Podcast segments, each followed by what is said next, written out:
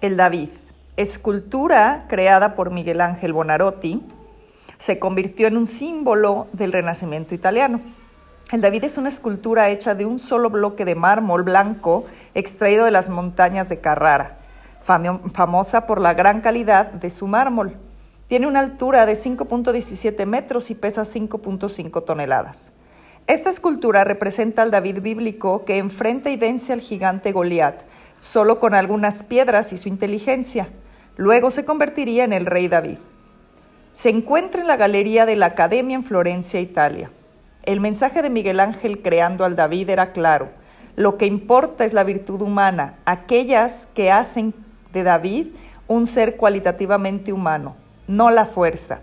En cambio, sí la inteligencia, las acciones y la elevación del espíritu. Y por último, la preocupación por su pueblo y el compromiso con los suyos.